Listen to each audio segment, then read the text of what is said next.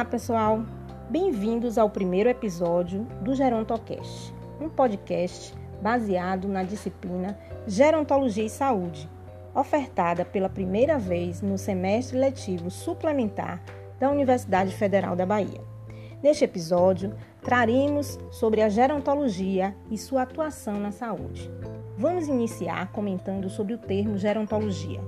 Data de 1905, no início do século XX, para descrever o estudo científico da velhice. A gerontologia tem como profissional o gerontólogo, que é um profissional de caráter generalista que integra saberes biopsicossociais na gestão da velhice e do envelhecimento. O interesse por estudos e pesquisas na área da gerontologia vem crescendo em todo o mundo, e isso se deve é, transição demográfica ocorrida nas décadas de 70 e 80, principalmente nos países desenvolvidos.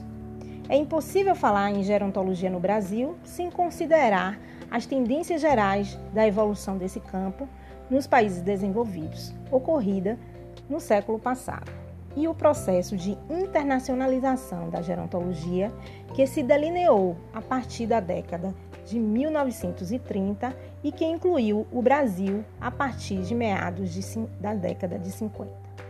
Neste mesmo período, foram criados os primeiros grupos e as primeiras jornadas de estudo sobre geriatria, enquanto que o ano de 1962 foi marcado pela ocorrência do primeiro curso de extensão universitária sobre velhice.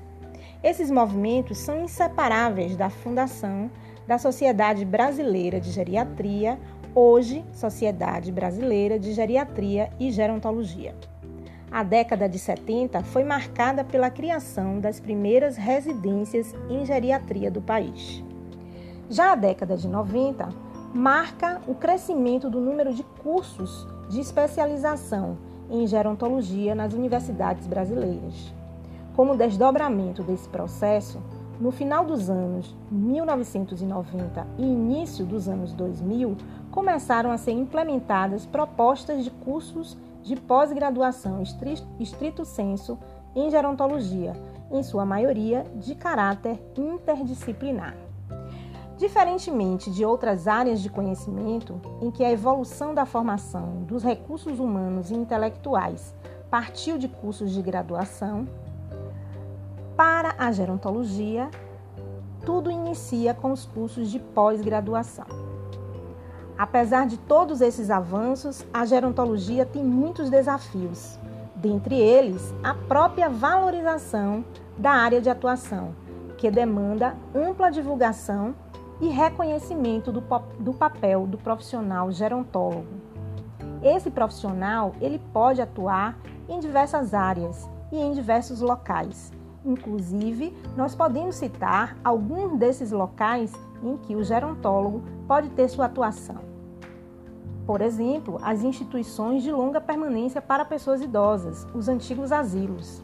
Ele também pode atuar em centros-dia, em centros de referência na saúde do idoso e hospitais.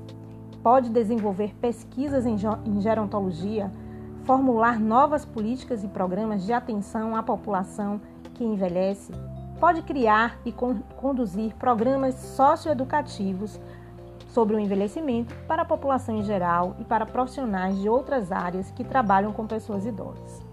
Por fim, é importante salientar que é necessário empenho para o reconhecimento e fortalecimento da gerontologia enquanto uma área, uma ciência que estuda o envelhecimento e do profissional gerontólogo.